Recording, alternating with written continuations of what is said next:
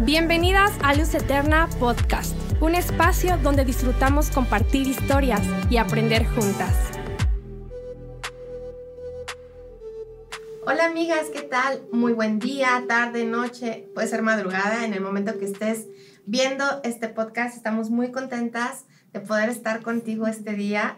Eh, nerviosas, lo confesamos, la verdad es que, pero muy emocionadas de esta, eh, este episodio, el número 26. Oigan, número 26. Y yo, de verdad, cada miércoles que anuncian que va a salir un nuevo podcast, estoy súper lista. A veces no lo puedo ver a las 7 de la noche que lo lanzan, pero de verdad que es como eh, el, el, espíritu anhela seguirse alimentando y seguirse nutriendo. Y iniciamos cuarta temporada con este episodio. Y el nombre, chicas, bueno, un diagnóstico que cambió mi vida, parte uno, enfermedad. Y bueno, no es casualidad que estemos aquí en ese tema, sí. ¿no? Cada una de nosotras. Y mi nombre es Miri Lastra y estamos muy, muy contentas de estar con ustedes. Nos presentamos, amigas. Así es, yo soy Esme González. Y yo soy Lucero. Y pues bueno, la verdad estoy acompañada de dos hermosas mujeres, pero también eh, cuyas historias eh, vienen a, a, a trastornar y a fortalecer también mucha de la fe, en mi caso, que todavía estamos en ese proceso sanando, etcétera. Eh, platícanos un poquito, Esme, eh, ¿tú cómo, cómo, cómo has vivido esta parte de un diagnóstico que cambió tu vida con esa enfermedad? Cuéntanos un poquito a, a Lucia, a mí, porfa. Sí. Ay, amigas, pues eh, el diagnóstico que cambió, no diría solo mi vida, sino la, la vida de mi familia, fue un diagnóstico que que hace cuatro años le dieron a, a mi papá. Y bueno, pues ellos viven en, en, Aguascalientes, no viven aquí en Ciudad de México. Entonces es complicado cuando los tienes aparte lejos. Entonces, este, pues un día recibo la famosa llamada, esa llamada que nadie queremos recibir, eh, donde mi papá me dice que se siente mal, que le han hecho una serie de estudios, entre ellos una tomografía. Mm. Y en esa tomografía el médico pues logra ver una metástasis eh, más o menos por su cadera y hay una tumoración ya bastante avanzada. Entonces, pues, el lo primero es, ¿qué voy a hacer? Y empieza la lucha, ¿no? Empieza la lucha en los pensamientos, empieza el bombardeo, ¿qué es? ¿Qué, qué enfermedad será? Y bueno, pues le llamo ese, ese día a un amigo que es médico y le digo, mira, está pasando esto. Me dice, no te preocupes, mándame la tomografía, estoy en el carro, está el tráfico, puedo revisarlo. Y bueno, me tranquilizó, ¿no? Dije, bueno, todo está bien. Y a los cinco minutos me vuelve a marcar y me dice, no sabes qué es, me, esto sí es de gravedad. Ah. Mañana sí o sí eh, lo veo en mi consultorio. Y yo le dije, espérame, está en Aguascalientes. y él me dijo, Aguascalientes no es lejos esto es apremiante. Oh. El tiempo es apremiante. Y creo que cuando recibes un diagnóstico es lo primero, ¿no? Que no sabes cuánto es el tiempo, ¿no? Mm. O ante qué te estás enfrentando. Y entonces, lo, eh, pues lo primero que hice fue correr con mis pastores, ir con ellos, decirles lo que estaba pasando, porque creo que una de las mayores batallas que pasamos cuando hay un diagnóstico complicado, difícil de enfermedad, es una batalla en nuestra mente, ¿no? Empieza el enemigo a mandar esos dardos diciéndote, este, todo va a estar mal, o sea, muchas cosas, ¿no? Empiezas a tener un buen de panoramas. Ya viste el final. Sí. Ya viste el final y no es nada bueno. Sí, y se te pixelea, ¿no? Así de, no, bueno. Sí, exacto. Entonces ya... Eh, ese día pues oran por mí, los pastores mandan a traer a mi papá, la verdad ellos fueron fundamental, ¿no? Mi pastor Efraín, Marta González fueron de verdad fundamentales en este proceso. El hablarlo, o sea, eso me, ¿sabes? No era como que yo sola en ese momento la noticia estaba cargando la situación, no, era unirme, ¿no? A, a, a, lo, a la ayuda que me estaban dando. Entonces viene mi papá el otro día lo traen y fue muy fuerte para mí porque yo tres meses antes lo había visto y él estaba entero. Y lo veo y está su salud totalmente deteriorada. O sea, está irreconocible, amigas. Mm. Entonces, empezamos el proceso, lo llevamos al médico, ven la metástasis y dicen, pues sí, lo, más probable es que, que es maligno todo esto, pero hay que hacer biopsia. Y pues me dicen, hay, hay dos caminos, ¿no?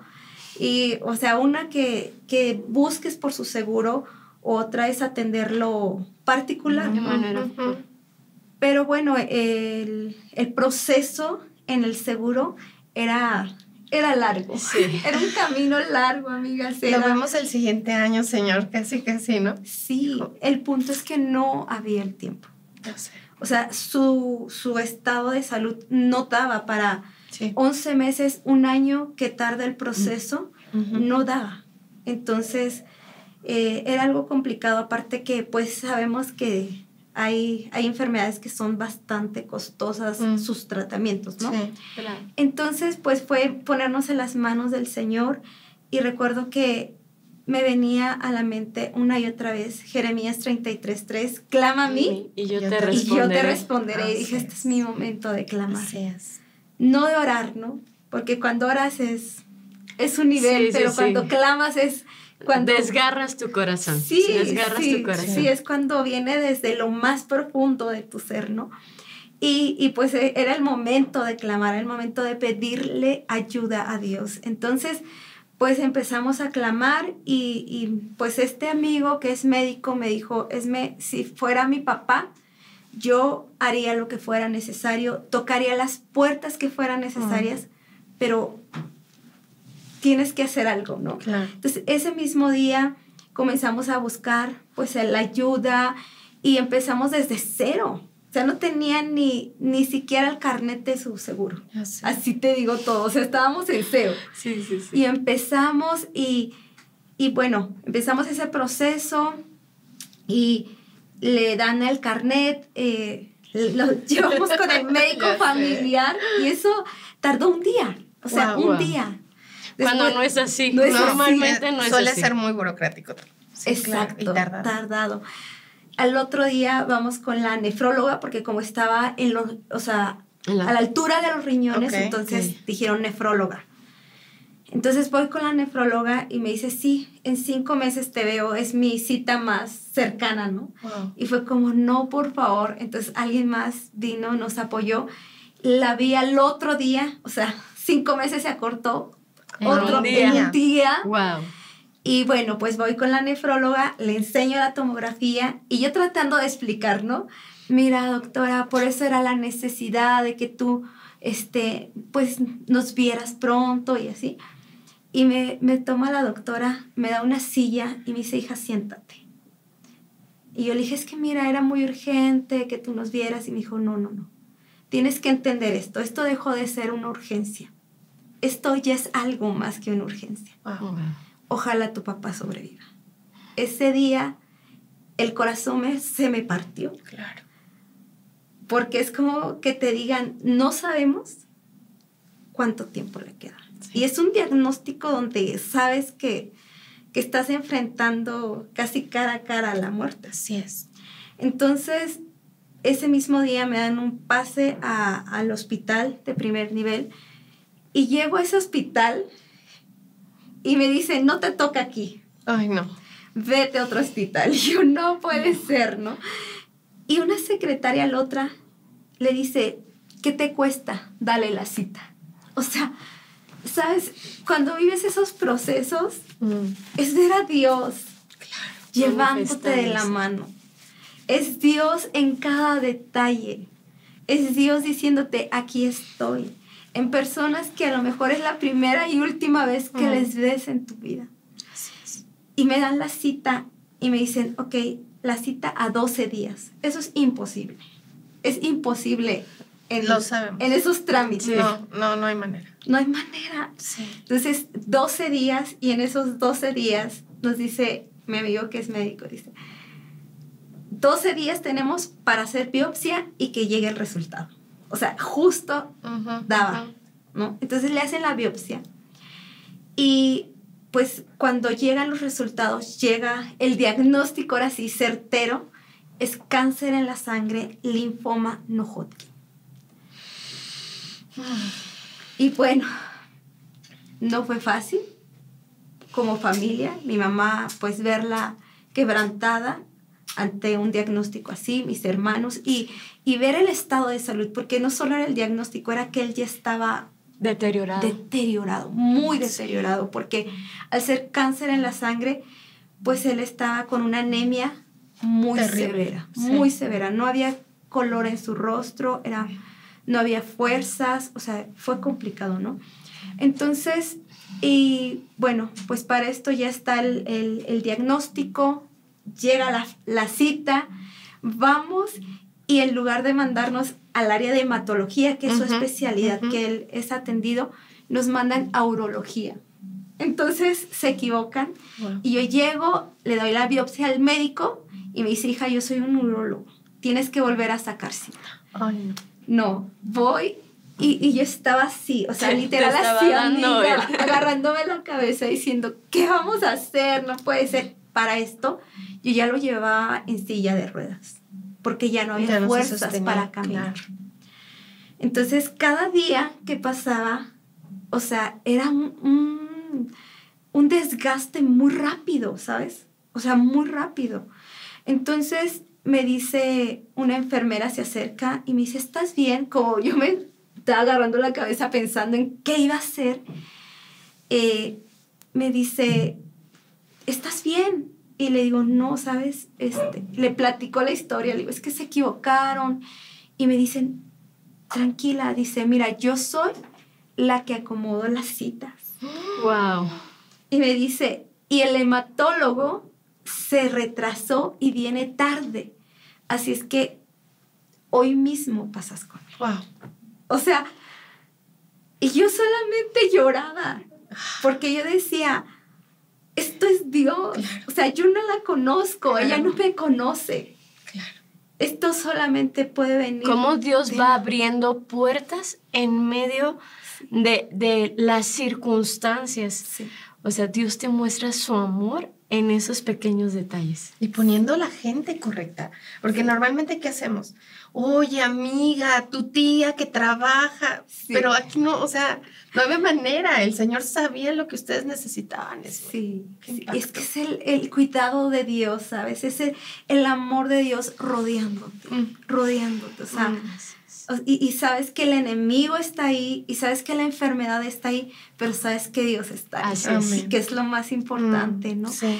Y, y pues ya nos dan la cita, nos dan la cita ese mismo día, o sea, como a los 20 minutos paso ah. con el hematólogo, porque aparte me dio la cita así como que uno pasó y, y yo era la siguiente. Wow. Y pues pasó mi papi con, con la silla de ruedas, mi hermano y mi mamá iba con nosotros, mi hermano lo, era quien lo llevaba lo mete al...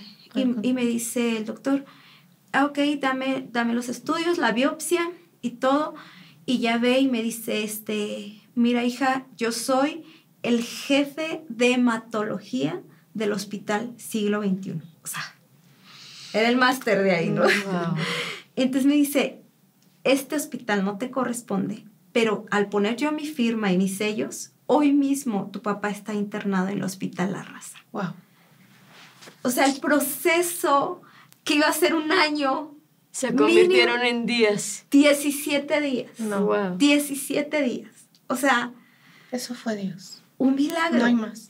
O sea, era milagro tras milagro. O sea, era el amor de Dios. O sea, ese amor líquido que se, que se manifiesta. Eso era. y, y bueno, pues llegamos al hospital de la raza y así fue, al ver quién, lo, quién había mandado el pase, inmediatamente es internado, ¿no? Y, y ahí comienza, comienza el tratamiento, comienza el tratamiento. Aquí una de las cosas que, que llevábamos, porque no solamente lo ingresamos ya con una, pues sí, con el diagnóstico de cáncer y la metástasis y la tumoración y todo lo que esto conlleva, sino que cuando hacen la biopsia hay una perforación en un riñón. Entonces es de esas veces que dices, me llovió sobre mojado, ¿no? Y pasó el perro y, se hizo pipí, casi, casi, ¿no? Exacto. ya sé. Pero nada es por accidente. Así es. Nada es por accidente. Y después más adelante lo entendimos porque, o sea, el mejor cirujano conocido nuestro que hizo esta biopsia, era imposible que se equivocara. de esa manera. Claro. Porque aparte entró un oncólogo a su, a su biopsia Mm. y un urólogo. O sea, tenía todo un equipo de... Como para hacerlo perfecto. Sí, Claro. Sí, o sea, no había manera, no había manera. Pero había un plan. Y siempre hay un plan, ¿no? Pero en ese momento no lo ves. En ese es. momento yo me sentía, ¿sabes? Como no sé si a ustedes les tocó ver los póster o, o las cajas de cereal de que donde venía Busca Wally. Mm, Ah, sí, sí, sí. sí. Que había todo un montón de cosas. Y, Pero nunca encontrabas a... y estabas ahí, ¿no? Y estaba detrás ese pequeño muñequito de franjas blancas y rojas. Pero estaba ahí, ¿no? En medio de todo eso. Y a veces yo me sentía así, en medio de todo un caos. Mm. En esos pequeños detalles yo veía a Dios, ¿no? En, en medio nuestro. Y bueno, pues ya eh, lo internan en, en la raza y empieza el tratamiento de quimioterapias, pero a la vez están padeciendo el fiebres muy altas porque se infectó, ¿sabes? Al haber esa Ah. perforación en la bolsa de drenaje, él empezó a, a sacar orines. Mm. Entonces eso se infectó y había que entrar rápidamente a cirugía para meter un catéter doble J para que él pudiera, para esa perforación que había ahí. Y bueno, fue también o- o- otro tema porque bueno, terminé con el director general del Hospital de la Raza Wow. que fue el que autorizó esa cirugía. Qué bueno. Dios maravilloso, Dios Moviendo maravilloso, todo, moviendo sí, todo, increíble. así, increíble. Lo más increíble, chicas, es que por ese, ese, esa sonda, una noche, mi papá que había tenido mucha fiebre, em, ponen el catéter, le baja la fiebre y era una de sus noches ya más tranquilas, por decirlo así. Empieza a, a tener un, dice él que, que pues él se durmió y que él empezó a sentir la habitación llena de luz y que era Dios visitándolo. Wow. Que le dijo, o sea, yo soy tu Dios. Mm. ¿Sabes? Eh, o sea, en medio de esta situación, cuando Dios viene y, y te habla, ¿no? Y le dice, yo soy tu Dios y, y empieza a hablar personalmente a su corazón, porque siempre este tipo de procesos nos hablan, ¿no? Sí, Mucho sí. en nuestra vida, nuestro interior, qué hay en nuestro corazón. Y Dios le empieza a decir, yo tengo algo nuevo para ti. Mm. O sea, ¿sabes cuando estás ante un diagnóstico de Eh, muerte? Eso es vida, eso es vida. Eso es vida. Y Dios le dice, ¿sabes qué? Es momento de dejar lo viejo, porque lo nuevo viene. Entonces, al otro día en la mañana, le toca a mi mamá ingresar Ujú. y empieza a ver y le dice, oye, ¿qué está pasando? ¿Qué te está saliendo por la sonda? Y mi papá, pues acostado, No, débil, sí, pues claro, no veía, claro. ¿no? Y le dice, no sé. Y, ¿sabes? Empezó a salir parte de la tumoración por ahí Wow.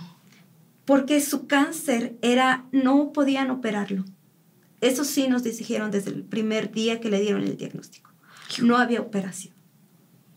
Y empezó a salir por ahí. Entonces, cada, o sea, no era un accidente, ¿sabes? Mm. Era el plan de Dios para que parte de la sanidad comenzara ahí. Wow. Y fue No, increíble, o sea, fue, fue increíble, Asombroso. asombroso. Sí, Exacto. Sí, sí. Y, y empezaron las, las, las quimioterapias Mm. y eso es duro, ¿no? Sí. Chicas, ¿qué, qué puedo decirles? Ustedes Sí. saben que eso es- es, es duro, es complicado. Cada quimioterapia, él se quedaba sin Fuerzas. sin fuerzas, Mm. sin cabello, sin cejas, sin pestañas, no podía comer. Lo poquito que comía, que yo recuerdo, eran tres, Mm. tres cucharadas como de bebé y eran devolverlas y empezó a adelgazar. En su quinta quimioterapia él pesaba 48 kilos. O sea, el cráneo estaba formado completamente. O sea, tú veías su rostro y era un cráneo, Mm. solamente con piel. Impresionante.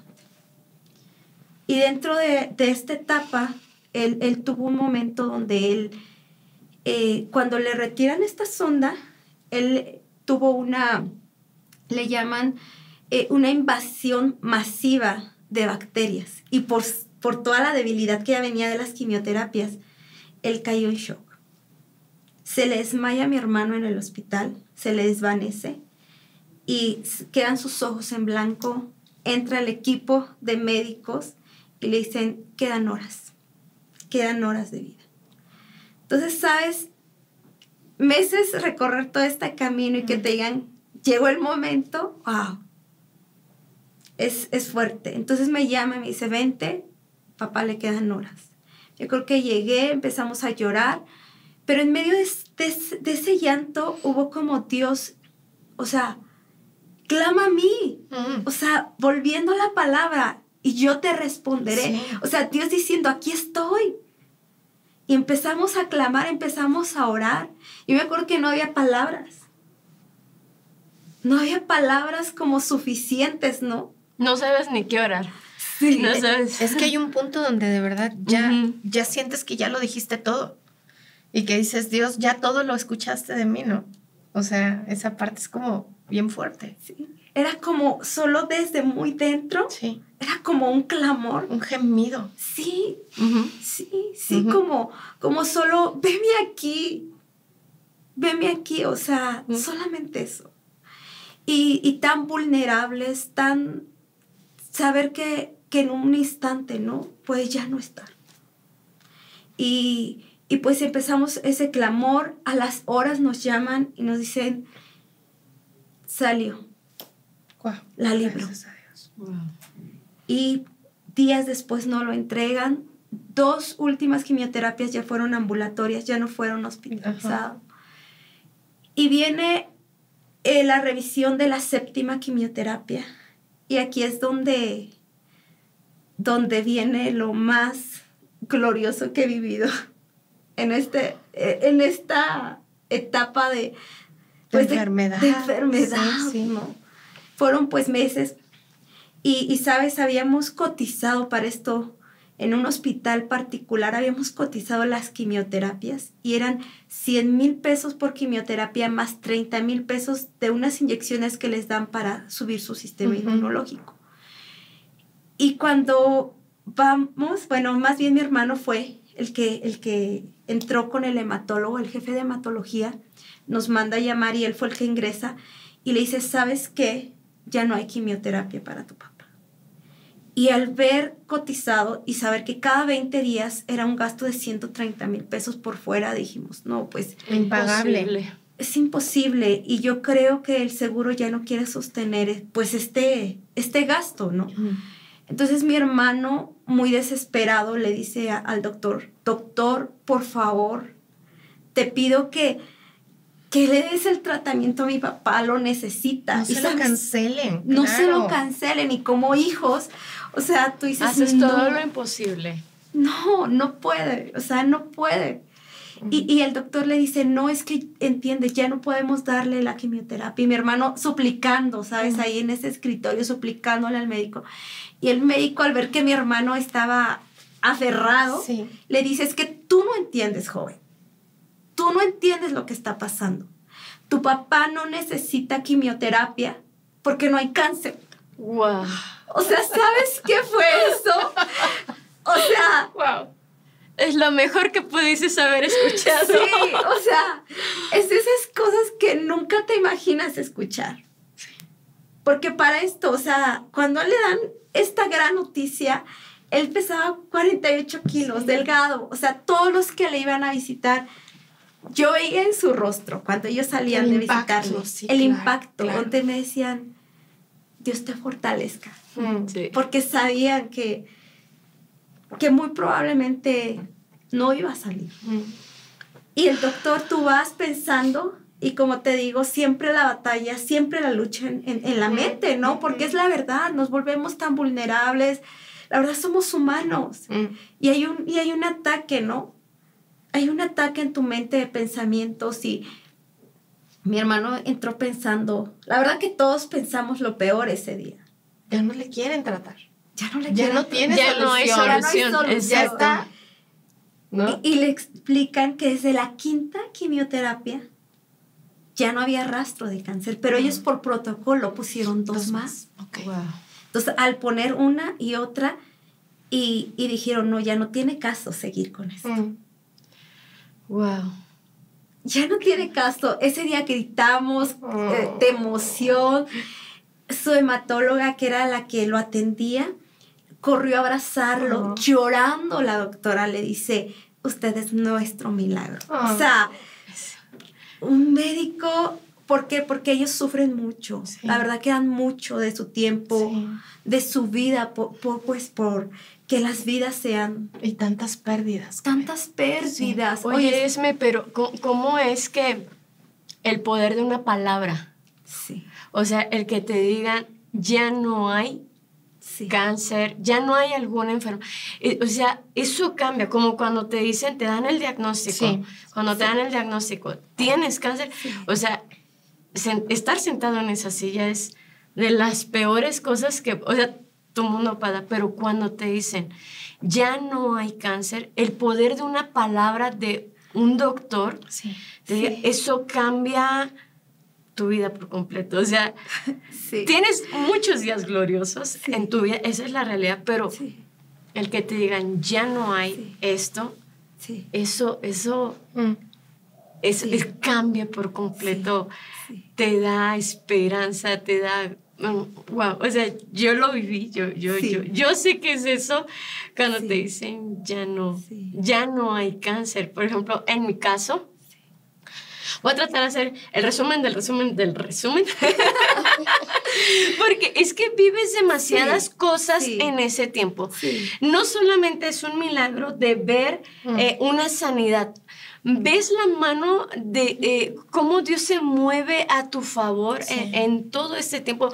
Ves milagros tras milagros. O sea, yo estaba pensando en este tiempo, ¿cuántos milagros? No solamente el de la sanidad recibí, vivimos milagros financieros, vives milagros de que Dios pone a tu alrededor personas Mm. que tú no esperabas, personas que, eh, que Dios las pone propicias para ti. Sí. Eh, ah, Yo creo que hasta ángeles, así literal, ángeles um, a, a- a tu favor. Ah, por ejemplo, eh, en mi caso, todo fue bien, bien, este, pues cómo empezó de una manera no extraña, pero sí peculiar. Eh, en mi caso, eh, eh, yo, yo viví en este proceso, bueno, aparte de milagros financieros y que Dios pone gente propicia, pero para mí fueron dos características bien, bien, bien importantes eh, eh, en este tiempo. Yo empecé con un problema, bajando las escaleras se rompió mi ligamento lateral.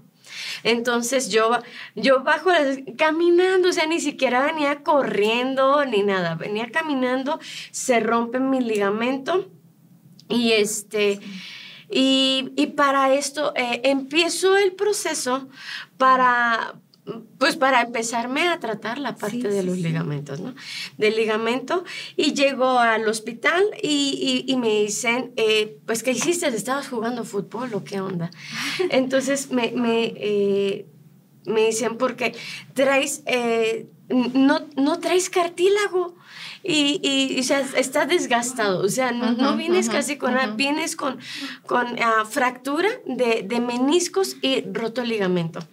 Entonces empiezo mi tratamiento igual en mi seguro y, este, y todos los doctores. Entonces me dicen, pues, ¿qué te parece si para empezar a adelantar empiezas eh, a buscar tú por parte, de una manera particular que te hagan una resonancia magnética?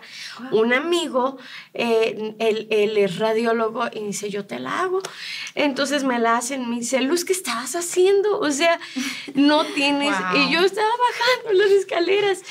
Y cuando me dice, ¿sabes qué? Dice, es que prácticamente tienen que hacer una reconstrucción. Dice, pero déjame llevar con el especialista del hospital donde yo trabajo para que dé otras valoraciones aparte de las que ya te han dado. Y dice, li- eh, literal, dice, se rompió tu ligamento, eh, traes fractura de meniscos y, y- y cartílago súper desgastado. Y dice, entonces, pues hay que, hay que arreglar todo eso. Entonces yo empecé por esa parte de una manera como, yo sentía, ¿no? Como que cualquiera podía romperse, como común, romperse ¿no? Eh, un brazo, etcétera, ¿no? Entonces, eh, empiezo eh, para eso, ya, yo ya había pasado un par de meses ya sin caminar por todo el proceso tan largo. Eh, y un día había un evento aquí en la iglesia y, me dice mi esposo, este, Luz, ¿qué crees? Un pastor oró por alguien y, y sanó, y sanó, y me dice, yo le dije que ahorita te voy a traer a mi esposa.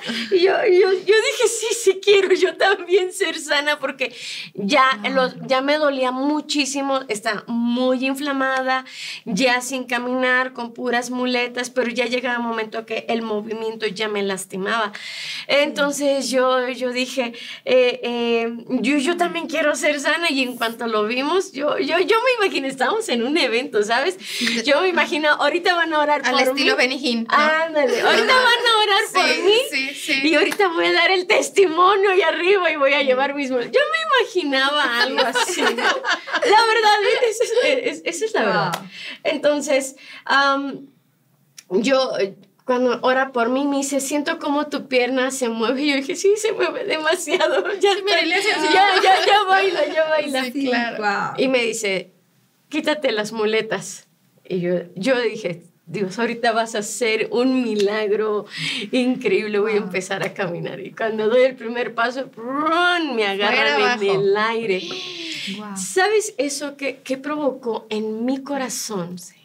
Yo, yo, yo dije, no tengo fe, Dios no me ama. ¿Cuántas veces muchos de nosotros que estamos en esos procesos, mm, cuando no vemos un milagro tan tan, tan palpable. ¿Cuántas veces empezamos al paso del tiempo a dudar o con algo? Alguien ora por nosotros y te dice, ¿sabes que Dios puede sanarte? Y tú dices, sí, yo sé que Dios puede sanarme.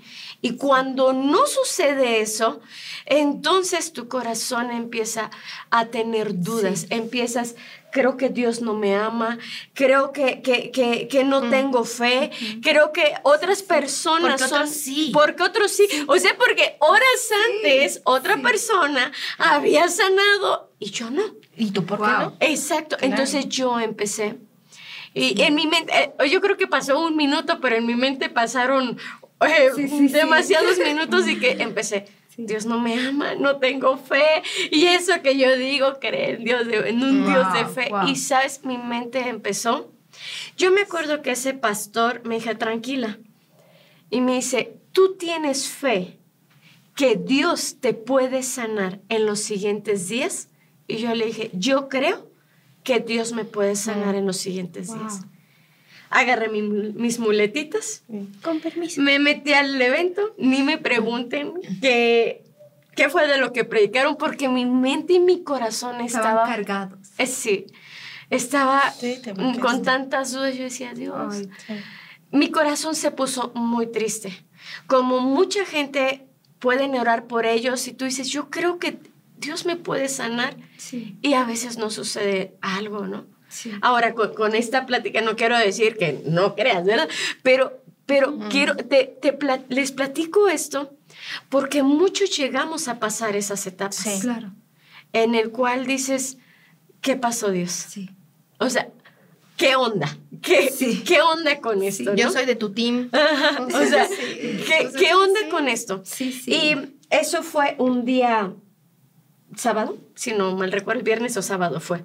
Y para el, el, día miércoles yo tenía cita en otro hospital porque cuando llegamos a mi seguro, ¿Han visto el meme cuando te rayas aquí la pierna y te dice, esta no me duele? Ajá, así algo así me pasó, casi me faltó porque el doctor ya no, hay que operarte la cadera. Y yo estaba en mi cadera. Bueno, pedimos consejo a nuestros pastores y no, creo que no, no tiene, eh, creo que eh, no dudamos de la capacidad de los doctores, pero eh, hay, que tomar otra sugerencia. Y vamos a otro hospital. Llevo todo lo que, lo que eh, me habían dado, resonancia magnética, todos los diagnósticos, y todos apuntaban hacia lo mismo, a excepción, bueno, más bien agregado, el doctor que me dice que hay que operarte la cadera aparte. Venía por la rodilla y ahora salgo con la cadera. Sí, sí, sí, exacto, exacto. Oh. Entonces, Mm, pasa eso y, y, le doy todo y el doctor yo veía que, que se movía de un lado para otro porque su computadora no servía. Les estamos resumiendo así todo, todo, todo. Y, y, me dice, me dice, Lucero dice, ¿esto fue lo que vieron todos los doctores? Le dije, sí, todos los doctores vieron eso. Y más adicional lo que se quedó en, en mi seguro. Eh, y me dice, quiero que vengan. Eh, nos llama mi esposo a mí, dice, quiero que vengan a esta computadora. Nos llama y nos dice, ah, yo no sé qué es lo que sucedió. Dice, pero tu ligamento está... Dice, mira, todo este es tu ligamento y está completo, no tienes fractura, no tienes fractura, eh, tu, tu, tu cartílago está completo. Dice, lo que tú necesitas nada más es rehabilitación. Y yo, ¿de verdad? Y así como cuando vas en montaña rusa, ¡uh! y me dice, pero... La viene la bajada. Me dice, vemos un tumor en tu fémur. Y así, o sea, yo venía festejando y yo dije, wow, Dios, sí, sí. Tanto que se le hablamos a nuestro amigo, el que nos hizo la resonancia magnética, dice, le dice a mi esposo Noé, dice, yo lo vi, yo hice la resonancia, yo, lo llevé con el especialista de donde yo trabajo. Pero cuando me dicen, eh, pero vas a tener que iniciar un nuevo tratamiento en el área de tumores óseos, porque el tumor estaba en mi fémur derecho. Y dijimos, bueno, dice, no me voy a adelantar a nada. Dice, pero creo que sí es importante que, puedas ah, darle prisa. Ok. Dios abre puertas en otro hospital. Dios pone personas propicias. Llegamos y el primer día, Dios me da gracia con el doctor, un doctor que todo el mundo me hablaba no tan bien en cuestión de su trato. Dios me da gracia con él y me dice, tranquila chaparrita, así me digo, tranquila chaparrita. Dice, esa es una fibrosis, esa es una fibrosis, tú tranquila. Yo ya llevaba para esto, ya llevaba gamografía ósea y todo. Eso es una fibrosis. Tú tranquila, dice, pero hay que quitarla porque es muy grande. Me dijo, es muy grande, dice, y hay que quitarla porque puede ocasionar algún, algún problema. Entonces, eh, me hacen la primer cirugía. Me hacen la primer cirugía. Al otro día el doctor me dice, ¿lista para regresar en 15 días? Yo dije, pues para retiro de puntos. Me dice, no, porque creció más de lo que ya habíamos visto. Y yo, yo así, porque ya traía todo el dolor, eh, me dice, pero tienes, debes de tener mucho cuidado porque literal vas con el fémur vacío. Dice, vas como con, cuando llevas el huevo y sin nada adentro, con el puro pues, cascarón. dice, entonces, si alguien te pega, haces, puedes causar un problema. Aparte, tienes niñas pequeñas. Sí. Para ese tiempo mi hija mayor tenía nueve años. Nueve años. Y la otra tenía cinco años. Entonces, eh, ya traía los estragos del dolor. Yo dije, Dios, otra cirugía. No, me dice, yo te quería quitar, eh, ponerte de tu cadera injerto, pero te dejo sin cadera si yo quito de ahí. Me dice, regresas, se manda patología todo, mandan a patología, regreso a los 15 días, ya para retiro de puntos, según yo, y para planear la segunda cirugía, eh, de, para lo de la fibrosis. y me dice el doc, ah, Chaparrita, tengo malas noticias. Ah, ah. dice, la patología arrojo que tienes el tumor que era era un condrosarcoma. Y dice, tienes cáncer. En ese momento cuando tú dices, tienes cáncer, tu mundo se viene abajo. Ves pasar tu vida. Yo decía, Dios, mis hijas, mis hijas me necesitan. Pasa todo por tu mente. Satanás empieza a bombardear tu mente en, decir, ah, ¿en dónde está el cuidado de Dios para tu vida? ¿Sabes? Mi corazón se sintió en ese momento así. Y, y yo lo único que traía a memoria era, Dios, tú, tú has permitido esto y tú no me vas a dejar. No sé cómo me vas a rescatar, no sé cómo me vas a sacar, pero sé que tú no te has olvidado de mí. Sé que tú no me vas a dejar y que tú estás en cuidado de todo esto. Pasa y me dice, necesitamos darle prisa porque pensábamos que era una fibrosis y realmente no sabemos si, si quitamos bien. Y viene la segunda cirugía a los 15 días, pero para eso en ese momento eh, en, que, en, que, yo estaba, me dice, eh, eh, Chaparrita me dice, mm, hay, hay, hay una opción. Dice, no es común, dice, hasta donde yo sé, no es común. Ah, dice, es crioterapia. Crioterapia es congelar tu hueso, uh, así él me lo explicó. Entiendo que médicamente hay más, más tecnicismo en las palabras. Claro. Y me dice, es congelar tu hueso en un segundo a menos 100 grados. Eh, me dice, eh, es un poco agresivo. Dice, uh, la verdad no recuerdo si me dijo que él, creo que era la primera vez que lo realizaba. Y me dice, y pudiera funcionar. Me dice, si, si tú lo aceptas, hay un 50 y un 50. El 50 es de que si funciona, no entras a quimioterapias. Pero si no funciona, entras a quimioterapias como si tú no aceptas esto. Ah, necesitas injerto de fémur, y, y, este, y tú sabes, eso, o sea, te dicen en 15 días junta tanto dinero porque el, el, inserto de fémur, las cantidades que tú mencionas y que tú dices, ¿de dónde las voy a sacar? ¿De dónde voy a sacar todo ese dinero? Y tú dices, Dios, todo, todo, se fue, mis ahorros se fueron en, en, en la primera cirugía. Vimos la mano de Dios en todo ese tiempo. Un fémur que nos costaba mucho dinero, juntar ese dinero en, en, en 15 días nos costó en menos del 10% de su valor. Ah. Menos ah. del Dios empezó a abrir puertas, Dios empezó a, a sorprendernos. Y mm. sabes, en ese tiempo, muchas veces nos olvidamos de cómo Dios obra a nuestro favor. Sí. Dios obra de una manera sorprendente. Dios obra trayéndote gente que te ama, que te cuida, proveyendo, etcétera. Y creo que a mí, yo, yo, yo conozco la, la, la, situación de Miri. Lo hemos vivido muy, muy lo, pegadas. Lo hemos vivido muy pegadas. Y, y, siempre mi frase, por ejemplo, con Miri, ahora que yo estaba del otro lado, Dios hizo la obra, me dicen, funcionó, me dicen, no hay cáncer. Cada seis meses yo tengo estudios y tengo tres años y medio. En enero cumplo los cuatro años y he escuchado, sigues limpia.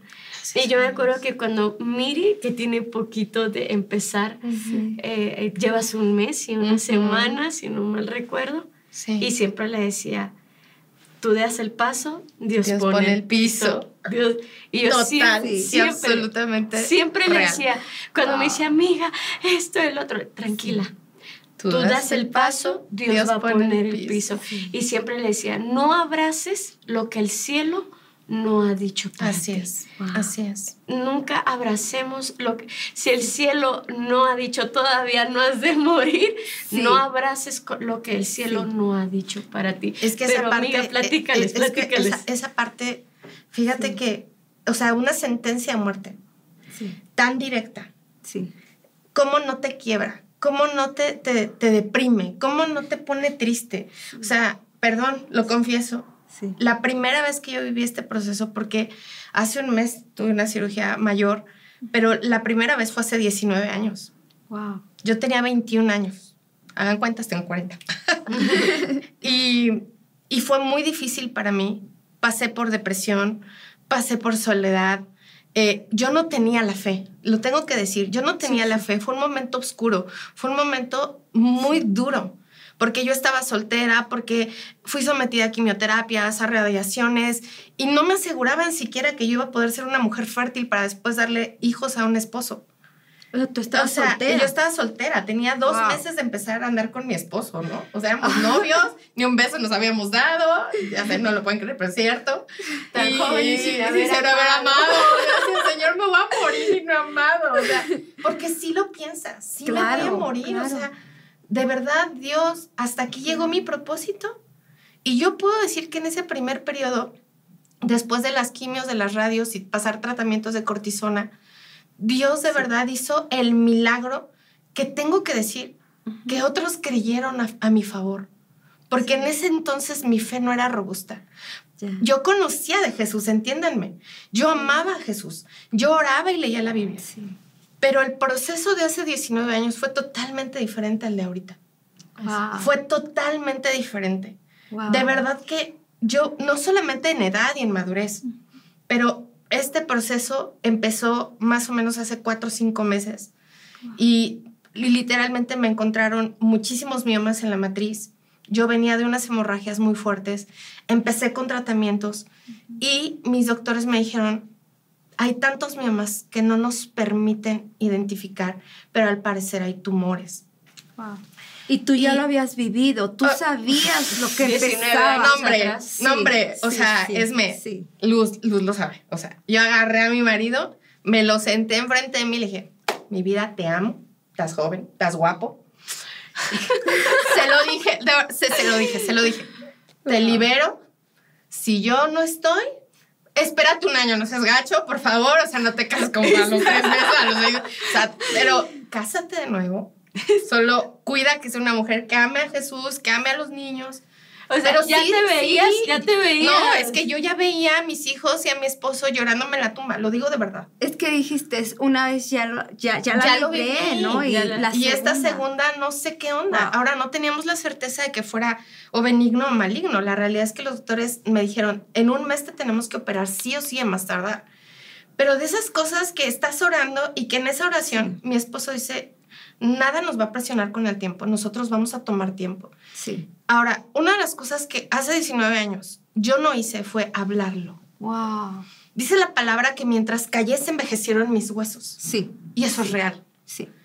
Y esta Totalmente. ocasión, en cuanto tu- tuvimos el diagnóstico, sí hay miomas, pero al parecer hay tumores, los primeros en saberlo fueron nuestros pastores.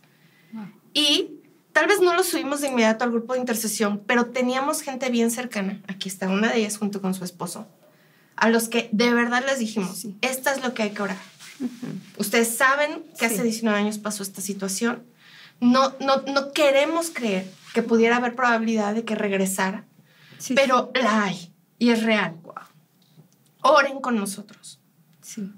Hubo días muy tristes, hubo días muy difíciles, pero esta ocasión, a diferencia de hace 19 años, teníamos un grupo de amigos que literalmente estaban levantando nuestras manos todo el tiempo. No estaba solo. No estábamos solos, o sea, no éramos mi esposo y yo. Era nuestros pastores y amigos bien amados levantándonos en oración. Y entonces no somos llaneros solitarios en un diagnóstico.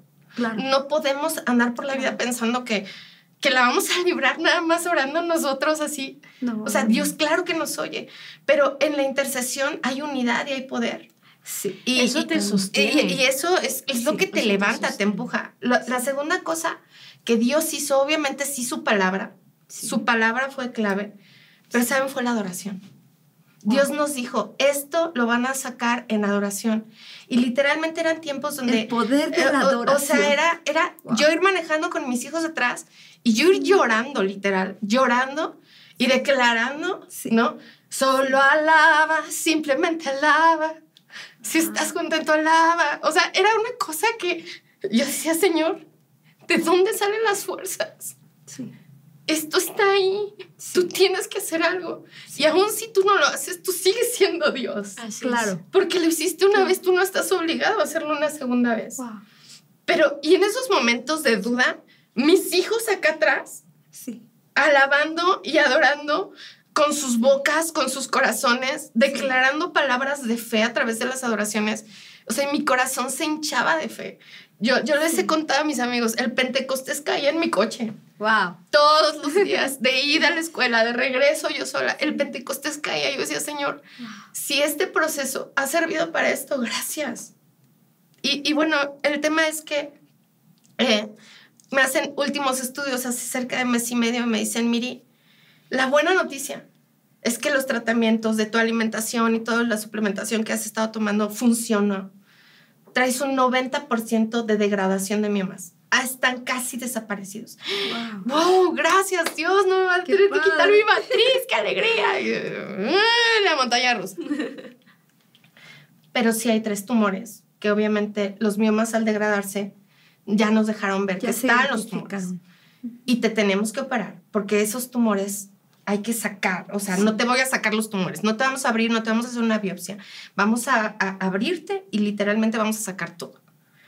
Y el, eh, ya estando en el hospital, eh, los médicos me mandan a hacer tomografía, me mandan a hacer resonancia magnética una noche antes de ser intervenida. Y llega el doctor, yo me acuerdo perfecto, 11 de la noche, voltea con mi esposo y le dice, siéntate. Wow. Ok, si hay tres tumores, vamos a mandar a patología, estamos listos, pero tienen que saber que Miri tiene cáncer en el endometrio. Y nos quedamos así, ¿cómo? O sea, aparte de los tumores, ¿hay cáncer en el endometrio? Sí. Por eso tenían que retirar todo. La resonancia magnética dijo, vamos a entrar mañana a un estudio que se llama PET. Ah, vamos a, pasar la cirugía unas horas más tarde para poder realizar el PET y ver exactamente dónde está localizado y poder entrar y si se necesita raspar y, sacar lo que se tenga que raspar. Nos avisaron que tal vez me iban a tener que quitar cervix, o sea, era una cosa así muy, muy sanguinaria, la verdad. Y, y en medio de eso, hace 19 años, fue un momento tan gris, tan terrible que, que yo lo recuerdo y, y, recuerdo haber vivido deprimida por muchos meses, porque fue un proceso de más de tres años y medio. Sí, es que son procesos largos. Larguísimos, o sea, larguísimos. Y en esta ocasión yo estaba a unas horas de ser intervenida. En el momento que viene el diagnóstico, hay cáncer en el endometrio. Yo me acuerdo que el doctor salió así como, toma, te, entrego este, este cáncer. O sea, así, nos lo dijo, salió. Mi esposo entró al sanitario. Y yo me acuerdo que yo cerré mis ojos y le dije, ok Dios, para esta hora hemos llegado, para esta hora estamos aquí. Tú nos preparaste desde hace meses para esto. Wow. Gracias porque no lo supe tal vez hace meses. Sí, Había la sospecha. Sí, sí. Pero ya estoy aquí, ya estoy canalizada, o sea, ya está el quirófano listo. Dios, que entren y que hagan lo que tengan que hacer. De verdad que hubo algo que venía a mi corazón en ese momento y yo se los quiero compartir. Y era, porque Memo sale y me dice, mi esposo me dice, oye, ¿estás bien? ¿Oíste es cáncer? Dije, sí. Me dijo, ¿segura? Sí. Wow. ¿Qué, piensas? Dije, es que no importa lo que yo piense. No importa cómo me sienta. No importa lo que ellos digan. No importa lo que la resonancia ni la tomografía. Es que Dios es un buen padre. Wow. Dios es mi papá. Sí. Yo soy su hija. Sí. Y él nunca, jamás haría nada premeditado para lastimarme o afectarme. él es mi padre. Sí. Él me sanó una vez. Y si él desea, lo va a volver a hacer. Si él desea. Sí. Porque me queda claro que no siempre es una historia de éxito. Sí. Nosotras hemos caído en esa gracia, en esa bendición sí. no merecida, porque no, no tenemos nada especial, nada único. O sea, aquí no es por, por, tu posición en la vida o en la iglesia local, si eres pastor, líder, o, o sea, o si simplemente recoges la basura con singular alegría en tu casa. Es que esto tiene todo que ver con el hecho de ser hijas. Sí. Y que él es papá. Sí. Y que, y que siempre que viene un diagnóstico así, hay tristeza, hay dolor, sí. llega a haber desesperación. Pero tenemos a Jesús y tenemos la fe que nos sostiene. Y esa adoración y esa gente guerrera a tu lado, guerreros. O sea, yo me puedo imaginar a los guerreros de David levantándose en armas así los guerreros en oración levantándose en intercesión por nosotros, ¿no? Sí. Y, yo creo que si algo levantó mi corazón todos estos meses justo fue eso. Gente intercediendo y la adoración familiar que llevábamos a cabo diario. Diario. Mis hijos eran los más intercesores por mí. Yo me acuerdo que traía la hemoglobina súper baja y mi hijo, el pequeño, oraba en sus oraciones, Dios, quítale la hemoglobina. Y yo, no, papi, no, que no me la quita porque me muero. O sea, no, que quite las bolitas que tiene mamá, ¿sabes? O sea, ah. y, y, esa parte, sí. salgo del hospital seis, siete días después, pero el día antes de salir me mandan a hacer otro PET. Y ese estudio no hay manera de que te mienta, o sea, hay o no hay, punto. Sí. Y el doctor llega súper emocionado, me dice, mire, ya todo lo que quitamos se va a mandar a patología, pero independientemente de eso, estás limpia. Tu PET está limpio. Había, pero ya no hay. ¿Eso pasó? hace mes y medio. Hace mes, una semana, de hecho. Pero la verdad es que segunda vez. Dios hizo una obra. Obviamente no quiero que haya una tercera, pero la gente, preciosa gente que pasa esta situación, un, un, diagnóstico que es una sentencia de muerte puede ser tan difícil, pero tenemos a Cristo. Y no necesitamos ser líderes, pastores o, o, algo para ver milagros, porque la provisión de Dios es para sus hijos siempre igual y de todo. Sí. Es el poder de Dios. Pero algo que tú decías, Miri, bien importante, y yo creo que, que pudiéramos aconsejar mm. a amigos que están pasando por una situación. Miri hablaba acerca de la adoración. Mm. Una frase una vez escuché y decía, la adoración son oraciones cantadas. Así es. Y muchas veces no sabes ni qué orar en ese momento, pero la adoración te puede llevar a lo que tu corazón grita y expresa. Y creo que cada una de nosotras pudiéramos dar, tal vez no es el ABC, pero sí cosas que nos ayudaron y que nos sostuvieron.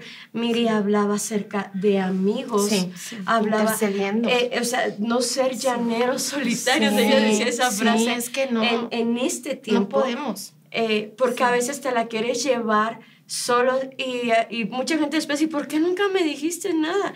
Y creo que nos sostienen. Cuando tú eres débil, ellos levantan tus manos. La adoración, o sea, yo también recuerdo eso. O sea, si a Dios no sé ni qué orar, pero te canto lo que existe en mi corazón.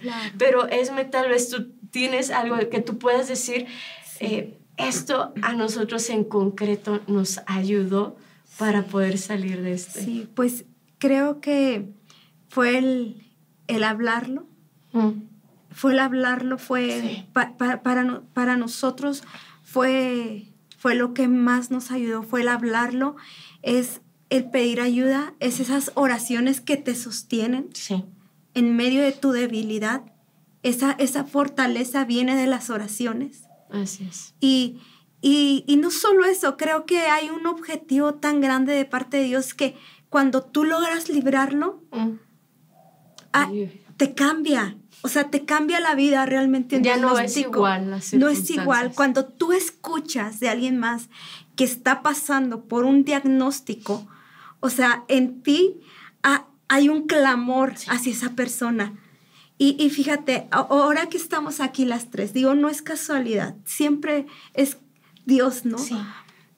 Yo recuerdo que cuando mi papá va saliendo del cáncer, yo miro la noticia de que Lu está pasando por un cáncer. Yo me acuerdo que cuando yo escucho eso, yo empecé a orar al Señor, ¿no? Y yo creo que porque Dios le levantara. Cuando tú pasas, Lu está orando por ti y ese es Dios. Es un Dios que va preparando mm. una y otra persona para unir ese clamor. Es el clamor de la intercesión y esas oraciones que nos sostienen. Y yo diría, si estás pasando un diagnóstico, háblalo. Mm. Háblalo. Dilo. Dilo. Porque eso no es falta de fe, como decías no es para que te sientas culpable, porque el enemigo, o sea, él viene con pensamientos, ¿no? Hay gente que se siente culpable. ¿Qué hice mal? ¿Qué hice mal? ¿O por qué estoy padeciendo esto? ¿En qué fallé, Dios? ¿En qué te fallé? Y no es eso. Es que somos humanos y vamos a pasar procesos de enfermedad. Pero aquí la bendición es que tenemos el Dios de los imposibles. es. Dios de los imposibles y que está con nosotros. Yo diría, háblalo, háblalo. Yo, yo creo, ah, agregando, ya para ir terminando, creo que aférrate a las promesas que Dios te ha dado. Sí. Compartiendo con Miri, es una promesa que Dios nos dio a, en, en, dos. en Isaías. En, Isa- en Isaías 38. 38. Ujú. Y habla y dice, gracias Dios porque me devolviste la vida. Dice, porque fue para mí bien pasar por el sufrimiento. Pero hay algo que es la que más me encanta. Y dice, para que mis generaciones, mis Amén. hijos y mis nietos Así un día Sí. canten de tu fidelidad. Claro. Y sabes, un día nuestros hijos vieron este proceso Sí. tal vez mm, Sí. lo manifiestan diferente porque Claro. son niños, pero un día cuando sean grandes y pasen por circunstancias, van a decir, si. Dios fue bueno con mis padres, va a ser bueno con nosotros también. Y- y creo que es un muy buen momento para poder, inclusive Esme, que nos ayudes a orar Sí. por, por personas que están viendo este podcast, amigas, amigos. Eh, tal vez no seas parte de la iglesia, pero alguien les manda este podcast. Este link, claro. Porque el, el deseo de hacer esto es Sí. que tu fe crezca, Así es. eh, pero también el de que puedan experimentar Sí. el mismo milagro que hemos recibido Sí. en nuestra familia.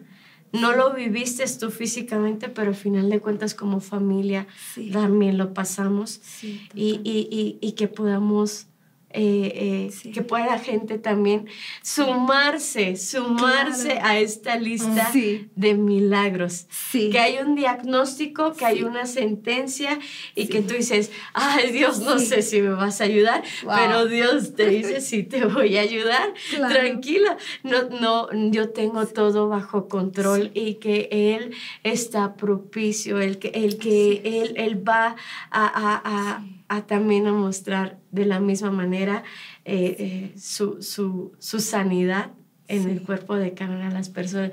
No sé si alguien quiere agregar algo, si no, oramos por... Adelante, Sí, Esme, sí. adelante.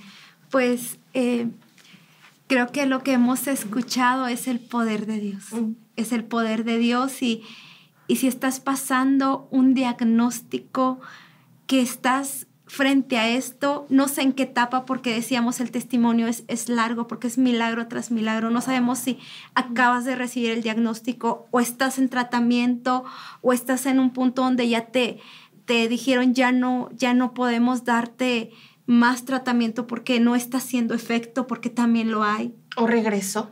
O regresó Sí. precisamente, mire. Sí. Eh, pero sin importar la etapa que estés viviendo, queremos decirte que no estás sola, no estás solo. Dios es el Dios de los imposibles. Así es. Así es que queremos orar por ti y declaramos en el nombre de Jesús que la enfermedad que estás pasando, la enfermedad, el diagnóstico que te han declarado, declaramos sanidad en el nombre de Jesús y de declaramos que el amor de Dios, que el poder de Dios viene sobre tu vida, viene sobre tu cuerpo, toca cada parte de tu ser y toca aquello por lo cual tú estás esperando una sanidad, sin importar el área donde esté esa enfermedad, sin importar el diagnóstico. Declaramos en el nombre de Jesús la sanidad, declaramos la sangre de Jesús tocando tu vida, tocando tu mente. Echando fuera el temor. Si hay temor a morir, es fuera en tu vida. Echamos fuera en el nombre de Jesús y declaramos que viene fe, viene esperanza. Declaramos la vida de Dios. Declaramos que la vida de Dios te está tocando en este momento. Ahí donde tú estás, el poder de Dios y la vida de Dios te están restaurando. Y en el nombre de Jesús declaramos una restauración total y absoluta en tu vida. En el nombre de Jesús. Amén. Y bueno, chicas, creo que nos encantaría poder recibir esos mensajes. Si Dios ha hecho algo en tu vida, por favor, revísate. Siempre Sí, que oramos por enfermos, a mí me encanta que dicen la mitad es el que oren por ti, pero la otra mitad es la, el que tú te revises, el que tú te cheques, el que tú hagas lo que no podías hacer. Y que nos lo compartan. Claro, Que nos lo claro, escriban. claro, porque sabes que esa misma fe que, que sea abierto en este día. Si tú lo hablas, esa misma fe va a bendecir a otras mujeres. Y eso lo queremos.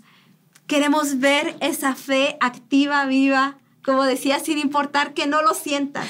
No se trata de sentirlo, se trata que tenemos un Dios que hace lo imposible imposible. Así es. Esme, Luz, qué gusto, qué privilegio estar el día de hoy juntas.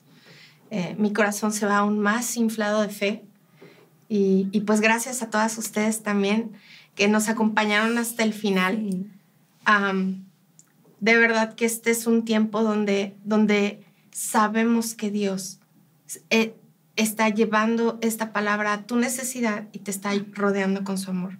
Amigas, gracias nuevamente. Recuerden, en Amigas Luz Eterna compartimos historias y aprendemos juntas. Un placer haber estado con ustedes. Bendiciones.